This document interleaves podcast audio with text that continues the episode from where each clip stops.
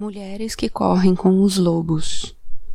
Capítulo 3 Farejando os fatos. O resgate da intuição como iniciação.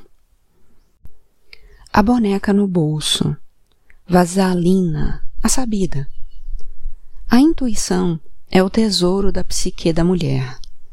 Ela é como um instrumento de adivinhação, como um cristal através do qual se pode ver com uma visão interior excepcional.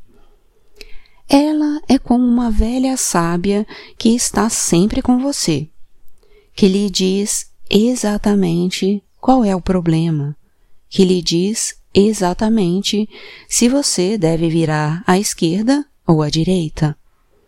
Ela é uma forma de velha lá que sabe, aquela que sabe da mulher selvagem. As contadoras de histórias dedicadas estão sempre longe, aos pés de algum morro, afundadas até os joelhos na poeira das histórias, retirando séculos de sujeira, escavando camadas de culturas e de conquistas, classificando cada friso e cada afresco de história que possam encontrar. Às vezes, a história foi reduzida a pó. Às vezes, porções e detalhes estão faltando ou foram perdidos. Com frequência, a forma está intacta, mas o espírito está destruído. Mesmo assim, toda escavação traz em si a esperança de se encontrar uma história inteira intacta. A história que se segue é exatamente um incrível tesouro desses. O antigo conto russo de Vasalina é a história praticamente intacta da iniciação de uma mulher. Ela trata da percepção de que a maioria das coisas não é o que parece. Como mulheres, recorremos à nossa intuição e aos nossos instintos para farejar tudo, Usamos nossos sentidos para espremer a verdade das coisas, para extrair o alimento das ideias, para ver o que há para ser visto, para conhecer o que há para ser conhecido, para ser as guardiãs do fogo criativo e para ter uma compreensão íntima dos ciclos da vida, morte e vida de toda a natureza. Assim é uma mulher iniciada. A história de Vasalina é contada na Rússia, na Romênia, na Iugoslávia, na Polônia e em todos os países bálticos. Ela é às vezes intitulada a boneca, às vezes Vassilina, a sabida, encontramos indícios de suas raízes arquetípicas até pelo menos o tempo dos cultos das antigas deusas cavalo, que antecedem a cultura grega clássica. É um conto que traz um mapeamento psíquico antiquíssimo acerca da indução do mundo subterrâneo do selvagem deus fêmea. Ele fala de como infundir nas mulheres o poder instintivo básico da mulher selvagem, a intuição. Essa história me foi passada por tia Catê, que começa com um dos mais antigos truques conhecidos dos contadores de histórias. Era uma vez, e não era uma vez. Essa frase paradoxal tem a intenção de alertar a alma do ouvinte para o fato de que a história ter lugar no mundo entre os mundos, onde nada é o que parece ser à primeira vista. Comecemos, portanto. Vasalina. Era uma vez, e não era uma vez, uma jovem mãe que jazia no seu leito de morte com um rosto pálido, como as rosas brancas de cera na sacristia da igreja dali de perto. Sua filhinha e seu marido estavam sentados aos pés da sua velha cama de madeira e oravam para que Deus a conduzisse em segurança até o outro mundo. A mãe moribunda chamou Vasalina, e a criança de botas vermelhas e avental branco ajoelhou-se ao lado da mãe. Essa boneca é para você, meu amor, sussurrou a mãe. E da coberta felpuda ela tirou uma bonequinha minúscula que, como a própria Vasalina, usava botas vermelhas, avental branco, saia preta e colete todo bordado com linha colorida. Estas são as minhas últimas palavras, querida, disse a mãe. Se você se perder ou precisar de ajuda, pergunte à boneca o que fazer. Você receberá ajuda. Guarde sempre a boneca. Não fale a ninguém sobre ela. Dê-lhe de comer quando ela estiver com fome. Essa é a minha promessa de mãe para você, minha bênção, querida. E com essas palavras, a respiração da mãe mergulhou nas profundezas do seu corpo, onde recolheu sua alma e saiu correndo pelos lábios. E a mãe morreu. A criança e o pai choraram sua morte muito tempo. No entanto, como o campo arrasado pela guerra, a vida do pai voltou a verdejar por entre os sulcos e ele desposou uma viúva com duas filhas. Embora a nova madrasta e suas filhas fossem gentis e sorrissem como damas, havia algo de corrosivo por trás dos sorrisos que o pai de Vasalina não percebia. Realmente, quando as três estavam sozinhas com Vasalina, elas a atormentavam, forçavam-na a lhe servir de criada. Mandavam-na cortar lenha para que sua pele delicada se ferisse.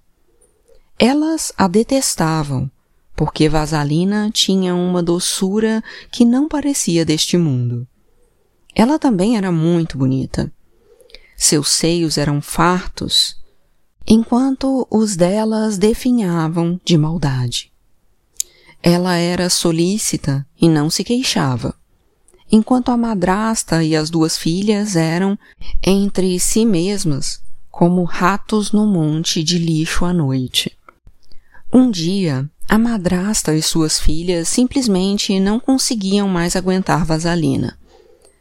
Vamos combinar de deixar o fogo se apagar e, então, vamos mandar Vasalina entrar na floresta para ir pedir fogo para a nossa lareira, a Baba Yaga, a bruxa. E, quando ela chegar até Baba Yaga, bem, a velha irá matá-la e comê-la. As três bateram palmas e guincharam como animais que vivem na escuridão. Por isso, naquela noite, quando Vasalina voltou para casa depois de catar lenha, a casa estava completamente às escuras. Ela ficou muito preocupada e falou com a madrasta. O que aconteceu? Como vamos fazer para cozinhar? O que vamos fazer para iluminar as trevas? Sua imbecil, reclamou a madrasta. É claro que não temos fogo. E eu não posso sair para o bosque devido à minha idade. Minhas filhas não podem ir porque têm medo. Você é a única que tem condições de sair floresta dentro para encontrar Baba Yaga e conseguir dela uma brasa para acender nosso fogo de novo. Ora, está bem, respondeu Vasalina inocente. É o que vou fazer. E foi mesmo. A floresta ia ficando cada vez mais escura, e os gravetos estalavam sob seus pés, deixando-o assustada. Ela enfiou a mão bem fundo no bolso do avental, e ali estava a boneca que a mãe ao morrer lhe havia dado. Só de tocar nessa boneca já me sinto melhor, disse Vasalina, acariciando a boneca no bolso. Cada bifurcação na estrada, Vasalina enfiava a mão no bolso e consultava a boneca. Bem, eu devo ir para a esquerda ou para a direita? A boneca respondia sim, não, para esse lado, para aquele lado e Vasalina dava à boneca um pouco de pão enquanto ia caminhando, seguindo o que sentia estar emanando da boneca. De repente, um homem de branco num cavalo branco passou galopando. E o dia nasceu. Mais adiante, um homem de vermelho passou montado num cavalo vermelho, e o sol apareceu.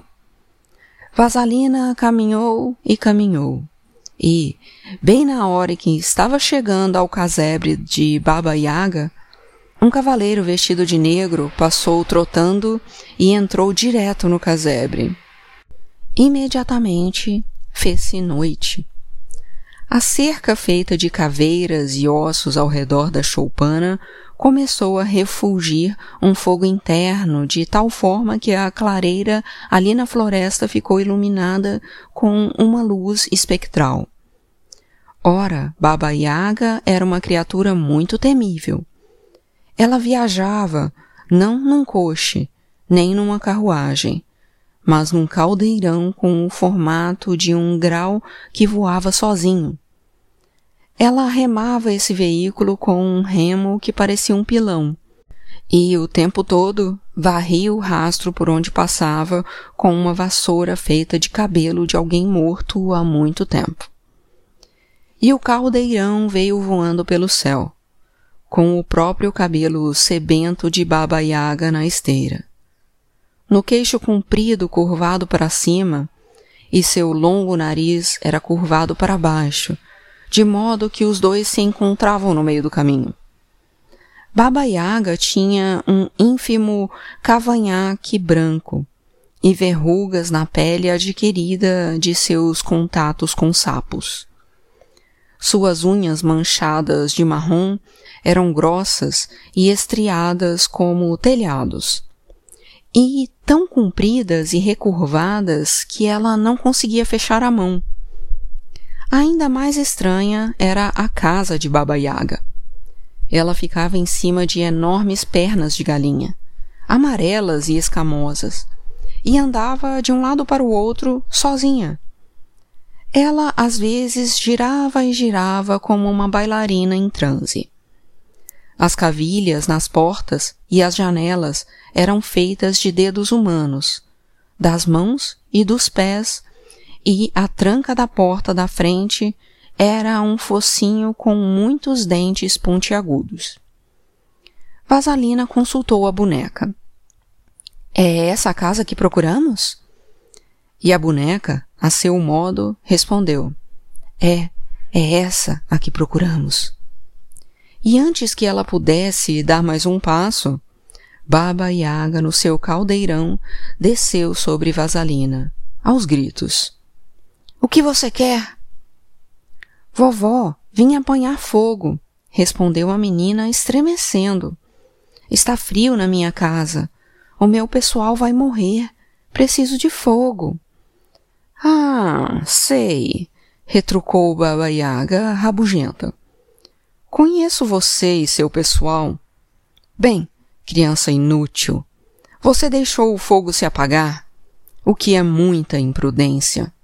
Além do mais, o que a faz pensar que eu lhe daria a chama? Porque eu estou pedindo, respondeu rápido Vasalina, depois de consultar a boneca. Você tem sorte, ronronou Baba Yaga. Esta é a resposta certa e Vasalina se sentiu com muita sorte por ter acertado a resposta. Baba Yaga, porém, a ameaçou. Não há a menor possibilidade de eu lhe dar fogo antes de você fazer algum trabalho para mim. Se você realizar essas tarefas para mim, receberá o fogo. Se não. E nesse ponto, Vasalina viu que os olhos de Baba Yaga de repente se transformavam em brasas. Se não, minha filha, você morrerá. E assim, Baba Yaga entrou pesadamente no casebre. Deitou-se na cama e mandou que Vasalina lhe trouxesse a comida que estava no forno. No forno havia comida suficiente para dez pessoas.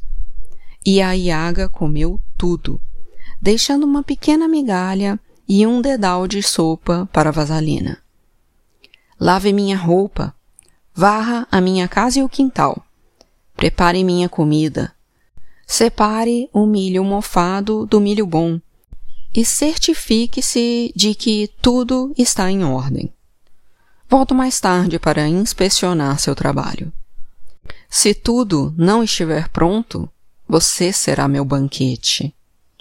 E com isso Baba Yaga partiu voando no seu caldeirão com o nariz lhe servindo de biruta e o cabelo de vela. E anoiteceu novamente. Vasalina voltou-se para a boneca assim que Yaga se foi. O que vou fazer? Vou conseguir cumprir as tarefas a tempo?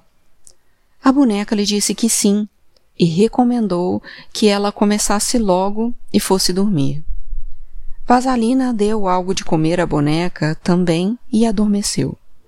Pela manhã, a boneca havia feito todo o trabalho e só faltava preparar a refeição. À noite, a Iaga voltou e não encontrou nada por fazer.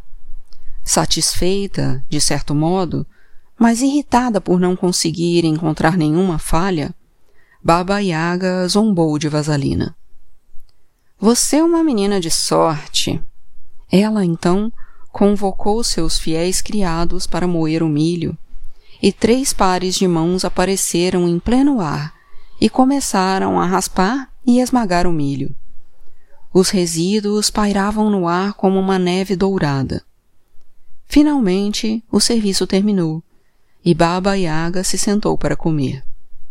Comeu horas a fio e deu ordens à vasalina para que, no dia seguinte, limpasse a casa, varresse o quintal e lavasse a roupa. Naquele monte de estrume, disse a Iaga, apontando para um enorme monte de estrume no quintal. Há muitas sementes de papoula, milhões de sementes de papoula. Amanhã quero encontrar um monte de sementes de papoula e um monte de estrume completamente separados um do outro. Compreendeu? Meu Deus, como vou fazer isso? exclamou Vasalina, quase desmaiando. Não se preocupe, eu me encarrego, sussurrou a boneca quando a menina enfiou a mão no bolso. Naquela noite, Baba Yaga adormeceu roncando e Vasalina tentou catar as sementes de papoula do meio do estrume. Durma agora, disse-lhe a boneca depois de algum tempo. Tudo vai dar certo. Mais uma vez a boneca executou todas as tarefas, e quando a velha voltou, estava tudo pronto. Ora, ora! Que sorte a sua de conseguir acabar tudo! Disse Baba Yaga, falando sarcástica pelo nariz, ela chamou seus fiéis criados para prensar o óleo das sementes. E novamente três pares de mãos apareceram e cumpriram a tarefa. Enquanto Iaga estava besuntando os lábios na gordura do cozido, Vasalina ficou parada por dentro. E aí, o que é que você está olhando? Perguntou Baba Yaga de mau humor. Posso lhe fazer umas perguntas, vovó? perguntou Vasalina. Pergunte, ordenou a Yaga. Mas lembre-se, saber demais envelhece as pessoas antes do tempo. Vasalina perguntou quem era o homem de branco no cavalo branco. Ah, respondeu a Yaga com carinho. Esse primeiro é meu dia. E o homem de vermelho no cavalo vermelho? Ah, esse é meu sol nascente. E o homem de negro no cavalo negro? Ah, sim, esse é o terceiro, e ele é a minha noite. Entendi, disse Vasalina. Vamos, vamos, minha criança. Não quer me fazer mais perguntas? Sugeriu a Iaga manhosa. Vasalina estava a ponto de perguntar sobre os pares de mãos que apareciam e desapareciam mas a boneca começou a saltar dentro do bolso. E, em vez disso, Vasalina respondeu: Não, vovó. Como a senhora mesma diz, saber demais pode envelhecer a pessoa antes da hora. É, disse a Iaga, inclinando a cabeça como um passarinho. Você é muito ajuizada para a sua idade, menina. Como conseguiu isso? Foi uma bênção da minha mãe, disse Vasalina com um sorriso. Bênção? guinchou Baba Yaga. Bênção? Não precisamos de bênção nenhuma aqui nessa casa. É melhor você procurar seu caminho, filha. E foi empurrando Vasalina para o lado de fora. Vou lhe dizer uma coisa, menina. Olha aqui. Baba Yaga tirou uma caveira de olhos cadentes da cerca e a enfiou numa vara. Pronto, leve essa caveira na vara até sua casa. Isso, esse é o seu fogo. Não diga mais uma palavra sequer. Só vá embora. Vasalina ia agradecer a Iaga, mas a bonequinha, no fundo do bolso, começou a saltar para cima e para baixo e Vasalina percebeu que devia só apanhar o fogo e ir embora. Ela voltou correndo para casa, seguindo as curvas e voltas da estrada com a boneca lhe indicando o caminho. Era noite, e Vasalina atravessou a floresta com a caveira numa vara, com o brilho do fogo saindo pelos buracos dos ouvidos, dos olhos, do nariz e da boca. De repente, ela sentiu medo dessa luz espectral e pensou em jogá-la fora. Mas a caveira falou com ela, insistindo para que se acalmasse e prosseguisse para a casa da madrasta e das filhas. Quando Vasalina ia se aproximando da casa, a madrasta e suas filhas olharam pela janela e viram uma luz estranha que vinha dançando pela mata. Cada vez chegava mais perto. Elas não podiam imaginar o que aquilo seria. Já haviam concluído que a longa ausência de Vasalina indicava que ela, a essa altura, estava morta, que seus ossos haviam sido carregados por animais e que, bom, que ela havia desaparecido. Vasalina chegava cada vez mais perto de casa. E, quando a madrasta e suas filhas viram que era ela, correram na sua direção, dizendo que estavam sem fogo desde que ela havia saído e que, por mais que tentassem acender um, ele sempre se extinguia. Vasalina entrou na casa sentindo-se vitoriosa por ter sobrevivido à sua perigosa jornada e por ter trazido o fogo para casa. No entanto, a caveira Navara ficou observando cada movimento da madrasta e das duas filhas queimando-as por dentro. Antes de amanhecer, ela havia reduzido a cinza aquele trio perverso. E assim termina, com um final abrupto para abalar as pessoas, tirando-as do conto de fadas e as devolvendo para a realidade. Existem muitos finais desse tipo de conto de fadas. Eles equivalem a dar um susto nos ouvintes para trazê-los de volta à realidade concreta. Vasalina é uma história da transmissão da bênção do poder da intuição das mulheres de mãe para filha, de uma geração para outra. Esse enorme poder, o da intuição, tem a rapidez de um raio e é composto de visão interior, audição interior, percepção interior e conhecimento interior.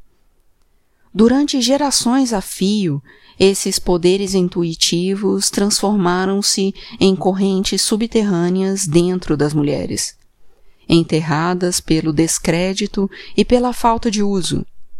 No entanto, Jung uma vez observou que nada jamais se perde da psique podemos ter a confiança de que tudo o que foi perdido na psique ainda está lá. Portanto, esse repositório da intuição instintiva das mulheres nunca se perdeu realmente, e tudo o que estiver encoberto poderá voltar a ser exposto. Para compreender uma história dessas, consideramos que todos os seus componentes representam a psique de uma única mulher.